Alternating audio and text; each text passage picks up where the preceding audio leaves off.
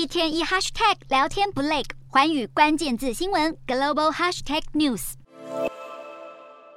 躺平模式过去是中文社群上的流行语，现在英文的躺平模式 Goblin Mode 也开始在西方社群流行起来了。英国牛津大学出版社就宣布，躺平模式被票选为二零二二年度代表字。根据字典的解释，躺平模式是指毫无罪恶感的自我放纵、贪婪、懒散、邋遢、拒绝社会规范和期待。另外，第二名的代表是 Metaverse 元宇宙，意思是可以沉浸式互动的虚拟实境世界。第三名则是常常在社群平台上看到的 Hashtag I Stand With，意思是用来表达对于特定立场、团体、人物的支持。对于票选结果，牛津大学出版社认为，因为民众对躺平模式特别有感，所以才会选择这个字。过去，牛津大学出版社通常是在内部选出年度代表字，今年则是透过网络票选，躺平模式囊括九十三趴的票数，压倒性的成为第一高票。其实这个单字早在二零零九年就出现在字典里，不过这两年因为疫情，许多民众宅在家中，早已经习惯这种生活形态的人不愿意回到原本的生活，让这个单字迅速爆红。但也不是每个民众都认识这个单字。有专家认为，当今在社交平台上，人们总是被期待要呈现最理想的一面，因此躺平模式对于许多人是一种解脱，引起广大网友的共鸣。